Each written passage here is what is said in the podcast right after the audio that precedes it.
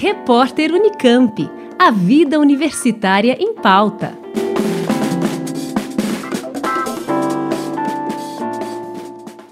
Estudo da Faculdade de Medicina da USP em Ribeirão Preto revelou que, em 2020 e 2021, o número de internações hospitalares de crianças e adolescentes por infecções respiratórias foi significativamente menor no estado de São Paulo.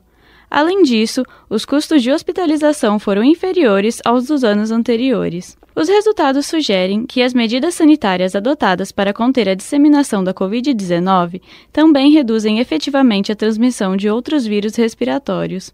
Quem explica é Gabriela Maringoni Altizani, pós-graduanda e residente médica em pediatria pelo Hospital das Clínicas da Faculdade de Medicina da USP em Ribeirão Preto. O principal resultado do nosso estudo foi que, com as medidas sanitárias para impedir a propagação, principalmente do Covid-19 durante a pandemia, nós encontramos que eh, as outras infecções respiratórias causadas por outros vírus, como sincicial respiratório, influenza, dentre outros, também foram reduzidos eh, nesse período pandêmico. E o principal de tudo isso é que, de posse dessas informações, agora nós podemos planejar outras medidas, né, reproduzir essas medidas no futuro, para consequentemente reduzir a morbi e mortalidade na população pediátrica por, pelas infecções respiratórias que são extremamente frequentes nessa faixa etária. No entanto, Gabriela conta que a letalidade foi três vezes maior em 2020 e 2021 em relação a 2019 e seis vezes maior nos pacientes com Covid-19 em comparação aos que não tiveram a doença. Nós encontramos um aumento da mortalidade importante, sobretudo nas crianças com diagnóstico de Covid, o que difere um pouco da literatura internacional, em que mostra né, que a, a mortalidade pela infecção pelo coronavírus é baixa. No, tanto no, no, nosso estudo, em alguns outros estudos brasileiros, a gente encontrou que é, teve esse aumento da mortalidade, principalmente da letalidade, né, principalmente nas crianças que morreram e tiveram algum diagnóstico relacionado ao Covid-19. Então, mostrando essa diferença do comportamento da doença no Brasil e uma fragilidade né, no sistema de saúde comparado a outros países. O professor Fábio Carmona, orientador do estudo, chama a atenção para a gravidade dessa letalidade. Crianças podem ter as formas graves da infecção, elas se manifestam de forma um pouquinho diferente do que em adultos, mas basicamente é uma reação inflamatória é, sistêmica, ou seja, generalizada, que acomete as crianças e podem é, acarretar problemas em vários órgãos. Então, esse é um quadro muito grave e sobre o qual nós ainda estamos aprendendo. Então, todas as precauções que nós pudemos tomar para proteger as crianças e todas as outras faixas etárias é muito importante ainda. Embora as infecções respiratórias sejam comuns, Gabriela explica que elas podem ter diferentes causas. As infecções respiratórias, elas são um grupo, né, que abrange várias doenças, como síndrome gripal, é, infecções de vias aéreas superiores, até mesmo as, os quadros de pneumonia. Elas são um grupo heterogêneo de doenças, mas que acabam levando a esses mesmos sintomas. Elas são causadas principalmente pela etiologia viral, mas também podem ser causadas por, por agentes bacterianos. Elas são extremamente prevalentes em todas as faixas etárias, mas principalmente na população pediátrica.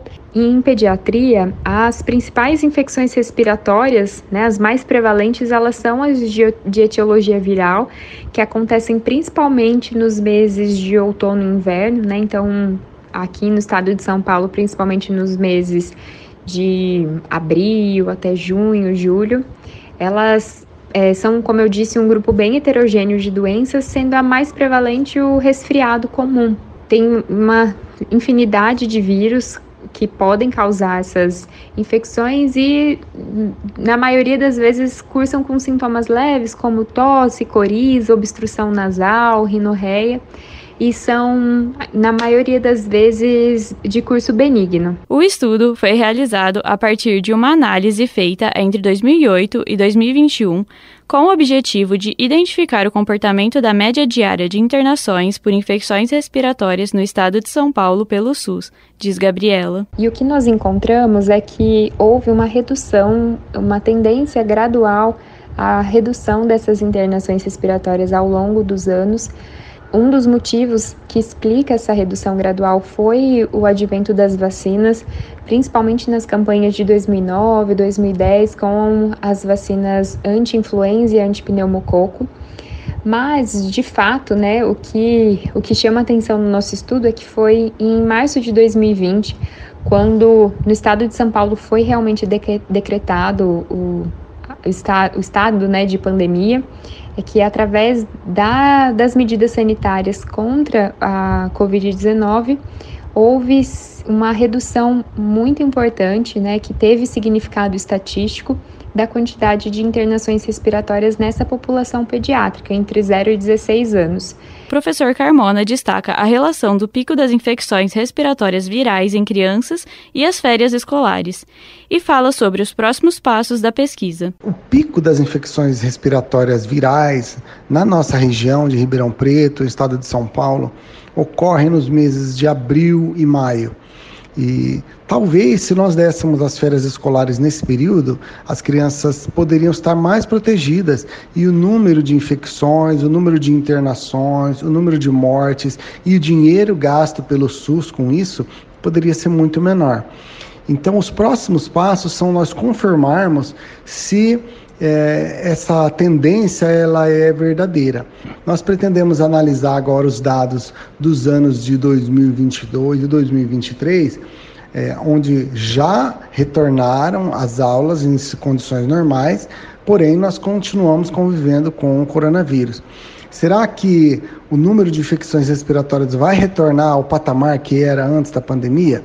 Para o professor, as medidas sanitárias adotadas durante a pandemia devem ser mantidas. As medidas sanitárias devem sim ser mantidas após o fim da pandemia, porque nós vamos conviver muito tempo ainda com o coronavírus na forma de uma endemia, muito provavelmente, e nós temos muitos outros vírus que nós já conhecemos e que causam morbidade, mortalidade, principalmente em crianças e idosos. Então é muito saudável nós mantermos várias das práticas que nós já incorporamos, como a higienização das mãos, o uso do álcool gel, um certo distanciamento social, precauções que podem ser tomadas principalmente em ambientes com um é, grande número de pessoas, com muita circulação de pessoas. Então acho que nós devemos sim manter. Nós ouvimos a pós-graduanda Gabriela Maringoni Altizani e o professor Fábio Carmona, ambos da Faculdade de Medicina da USP em Ribeirão Preto. Eles falaram sobre um recente estudo que sugere que as medidas sanitárias adotadas para conter a disseminação da Covid-19 também reduziram efetivamente a transmissão de outros vírus respiratórios em crianças e adolescentes. Brenda Marchiori, Rádio USP. Repórter Unicamp. A vida universitária em pauta.